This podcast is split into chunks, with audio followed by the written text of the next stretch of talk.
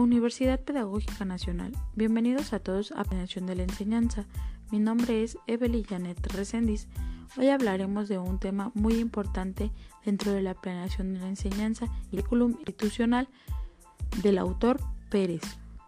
Dentro de importantes, uno al concepto de innovación curricular, el segundo, la innovación, el currículum en acción, como tercer punto, el centro como unidad de innovación y por último, escuela, cultura e innovación educativa. Comenzaremos hablando, como habíamos dicho, en torno al concepto de la innovación curricular.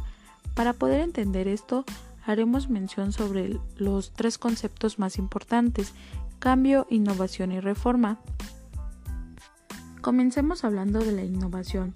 En la década de los años 60, la innovación se identificaba como una terminología que aplicaba principios científicos y técnicos de gestión y la escuela era entendida como un sistema racional y burocrático. Hacia los años 70 surgen nuevas tendencias conceptuales desde las cuales la innovación aparece como algo mucho más complejo que una manera terminológica para la mejora escolar. Entonces, la innovación no viene a ser otra cosa que la consideración del currículum bajo la perspectiva dinamicidad, cambio, alteración y mejora permanente. La innovación incluye cambios en los procesos educativos más internos o cualitativos del centro educativo. Es un cambio que afecta al desarrollo del currículum a nivel de medios, creencias, materiales o prácticas. La innovación se ocupa dentro de la microenseñanza penetrando en la estructura profunda de la realidad educativa. Ahora bien, continuamos con el segundo concepto. Hablar de cambio, entendiendo como tal cualquier modificación no evolutiva que se produzca en la realidad formativa, referirnos a una acción deliberada y duradera que afecta tanto a los procesos de renovación considerados como modificación de estructura sin cambios esenciales, como de innovación, cuando las modificaciones afectan a la esencia. El cambio supone una modificación a diferentes niveles, sistema, centro y aula, que comportan variaciones en cualquiera de los elementos o niveles educativos. El cambio no siempre significa mejora. Ahora pasemos con nuestro siguiente concepto, reforma. Cuando nos referimos al tema reforma, estamos haciendo alusión a cambios de bastante envergadura que afectan a la misma estructura del sistema educativo y que son necesarios para organizar las innovaciones y mejoras, por tanto, incide en la conceptualización y desarrollo del currículum. Las reformas, aunque se elaboran partiendo de elementos estrictamente técnicos pedagógicos, tienen un origen político, no así las innovaciones que se generen desde otras instancias, centros educativos, grupos, movimientos, asociaciones profesionales, etc. La reforma queda delimitada por cambios a nivel macroeducativo, estructura superficial.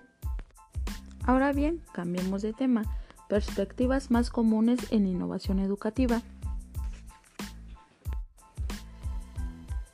La innovación educativa puede definirse como el conjunto de prácticas socioeducativas que se articulan en torno a un propósito que les confiere unidad y sentido. Sin embargo, resultaría impreciso iniciar cualquier intento de cambio que no estableciera la posibilidad de articular prácticas innovadoras con estructuras de racionalidad concentrada. Dentro de esta hay grandes autores como González y Escudero, que asocian tres enfoques. Estos tres enfoques teóricos sobre la innovación educativa, técnico-científico, cultural y social-político, que analizaremos más extensamente. El enfoque técnico-científico de esta perspectiva se suele caracterizar por una concepción instrumental de cambio educativo, donde la innovación se concibe como un proceso relativamente mecánico en el que prima la eficiencia. Respecto a las decisiones, la innovación en este enfoque surge y se desarrolla en un clima de pensamiento estable sobre los intereses y valores, centrándose en el foco de atención fundamentalmente en los cómo o procedimientos a través de los cuales habría de ser instrumento. En el segundo enfoque, denominado cultural, cuestiona las propuestas del paradigma técnico-científico y plantea conceptualizaciones alternativas sobre el cambio en educación. Suponen que el cambio se produce cuando las relaciones sociales se articulan de modo coherente con las metas del sistema, entendiéndose este como una estructura en la que todas las partes están unidas en una red causal y simple. La perspectiva interpretativo-cultural reconoce que los procesos de cambio curricular son fenómenos complejos que sufren modificaciones propias de las prácticas sociales y personales, en las que, en las que impera la interpretación de la realidad y la pluralidad valorativa de los conceptos personales y culturales. Ahora bien, continuemos con el tercer enfoque sociopolítico. Aparece como contrapuesto al tecnológico científico, y el interpretativo cultural. En ninguno de estos dos enfoques se presenta atención a las condiciones sociopolíticas en las que surge la innovación, ni plantean la posibilidad de que la innovación pueda emplear funciones sociopolíticas. Sin embargo, no son escasos los testimonios que denuncian el carácter sociopolítico de las reformas educativas. Las propuestas de las reformas son planteamientos o planes de acción objetivos y, desinteresados. Supone ocultar la significación social y las aplicaciones no solo políticas, sino económicas del discurso en las que se articulan. En la perspectiva sociopolítica subyace la imagen de negociar entre agentes implicados en el proceso de reconstrucción social, agentes que representan a diferentes grupos de intereses que intervienen en la negociación, disputando la obtención de ventajas, al tiempo que buscan que pretenden legitimar su situación respecto a la escuela. Desde una perspectiva política, la innovación es objeto de conflicto y compromisos entre distintos grupos, cada grupo tiene sus propias metas e intereses, a menudo contrapuestos, por lo que la cooperación es más problemática que automática, es decir, la cooperación ha de surgir del resultado de la negociación y el compromiso. Comencemos con el segundo punto, la innovación, el currículum en acción. La innovación es la consideración del currículum bajo la perspectiva de su dinamicidad como proceso de mejora permanente. Desafortunadamente algunas concepciones del currículum basadas en la reflexión han sido excesivamente esencialistas, lo que ha puesto en, en que el currículum bien fundamentado era más que suficiente para ser desarrollado. Un planteamiento equilibrado y armónico de la innovación requiere situar los procesos del cambio en una perspectiva que contemple qué hacer y cómo hacer en íntima relación con el qué hacer y para qué hacer. La innovación, salvando el sesgo generalista al que estuvo sometida en tiempos de la tecnocracia, supone el desarrollo de una sensibilidad especial respetando al hecho de que la educación no puede quedar solo en el mundo de los grandes esquemas, Pensar en términos de innovación supone reflexionar sobre lo concreto, lo práctico, lo situacional y lo personal. Ahora bien, la innovación del currículum tiene que ver con la emergencia y el desarrollo de nuevas ideas y conocimientos, tanto por profesores como por alumnos, que son los verdaderos protagonistas del desarrollo curricular. Desde el modo de hablar, hoy de hoy de innovación significa hacerlo de profesores, de su desarrollo, de su formación, del conjunto de condiciones y circunstancias de su trabajo. Pero no podemos hablar de innovación en los momentos actuales sin realizar una revisión de la historia institucional de cada centro escolar. Se trata de analizar los hechos de que han marcado las biografías de los profesores, de recuperar la memoria institucional o bien línea orientativa de la vida del centro, así como de identificar los momentos críticos por los que ha pasado el centro como institución. La innovación requiere no solo pensar en qué podemos mejorar del aprendizaje y la experiencia escolar de los alumnos, exige que podamos mejorar del análisis de las experiencias y el desarrollo profesional de los docentes. Sin embargo, esto no es tan fácil de lograr si la meta ideal es lograr la participación de todos los implicados en el cambio. No es menos cierto que se ha de avanzar de modo natural, es decir, superando diversas dicotomías tales como aislamiento contra colaboración, individualismo contra metas, compartidas, conflictos contra consenso. Entonces podemos entender la innovación en el currículum. Pasaremos al tercer tema, el centro como unidad de innovación. Los modelos tradicionales del cambio curricular basados en entender la enseñanza como un conjunto racional de procedimientos que pueden ser organizados sistematizados para producir resultados uniformes han dado el verdadero sentido de la innovación quedando solapada por una pátima de cambio meramente formal. Se podría hablar de cambio que sustenta una autonomía formal manifestada en los modos de hacer pero no penetran en sus esencias ideológicas. La construcción cultural de los centros para facilitar el cambio no haya respuestas prioritarias en la estructura formal, más bien responde a cómo los profesores conciben y desarrollan los cambios profundos.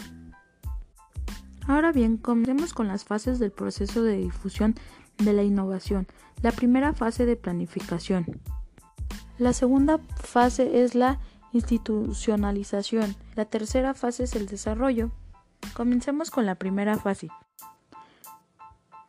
La fase de planificación constituye una de las etapas más significativas del cambio para la mejora. La tarea propia de la planificación de la innovación se halla en la legitimatización, justificación, elaboración de ideas y aspiraciones a la ordenación previa de cursos de acción que no surjan al azar, sino que emerge de la tradición que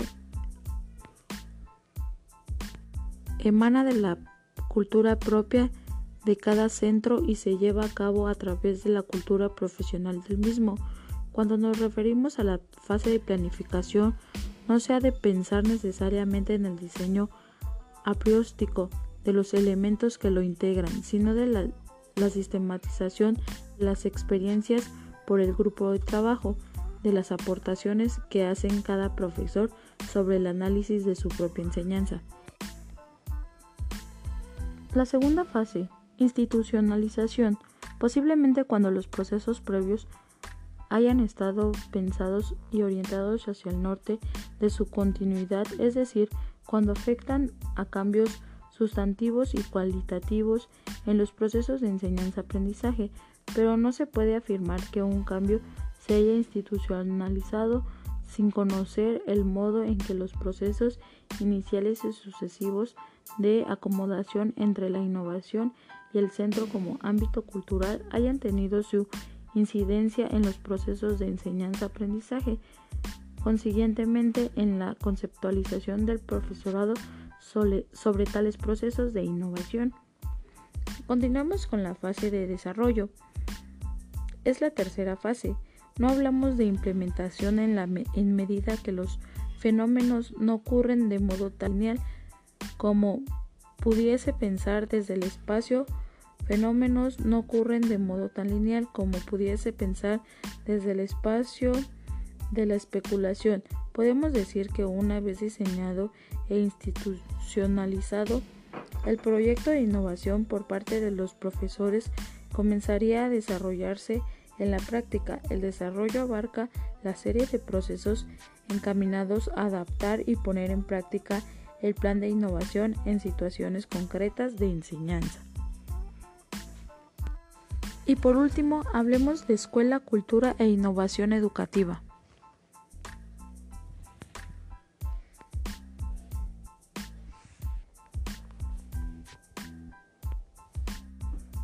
Los esfuerzos por introducir cambios en las escuelas han encontrado el problema de que la sociedad cambia, cambios que son más complejos por el hecho de que son discontinuos, pero previsibles. Ante tal cúmulo de circunstancias, parece oportuno que desde las distintas administraciones educativas se difunda un discurso que aprecie en su justa medida la incidencia de la cultura escolar para aceptar, rechazar o modificar el discurso de los centros entre los cambios sociales. En la actualidad se están produciendo ciertos, ciertos hechos y circunstancias que condicionan se manifiesta la cultura escolar para el cambio mediante el currículum, porque es un documento que aporta a la realidad educativa organicidad estructural y axiológica, sistematicidad técnico-pedagógica y centralizada al hecho educativo. Es el currículum realidad que establece ejercer entre el diseño curricular básico y el centro, entre el centro y el aula, entre el aula y todos y cada uno de los alumnos, pero también el desarrollo curricular, además de marcar las pautas de un modelo educativo querido para el centro, traza los perfiles de los distintos itinerarios profesionales que inician los docentes y establecen vínculos estables entre el desarrollo institucional y el desarrollo profesional. Sin embargo, el ámbito de posibilidad adquiere la dimensión de realidad en el que el desarrollo profesional y curricular, cuando el espacio organizativo, lugar de trabajo relación facilita los medios, recursos y la organización de los mismos, lo que hace posible articular prácticas formativas y con contexto de trabajo. Ahora bien, podemos entender después de estos cuatro temas qué es la innovación dentro del currículum. Es todo proceso que se lleva a un cambio dentro de la escuela, influye dentro del profesor y el alumno. Y además está regido por políticas. Es un cambio que altera todo un desarrollo y tiene un final, pero este final da conclusión a de que en sí los profesores y los alumnos son quienes interactúan el currículum. Sin nada más por decir, los espero en mi próximo podcast. Créditos para la Universidad Pedagógica Nacional. Hasta luego.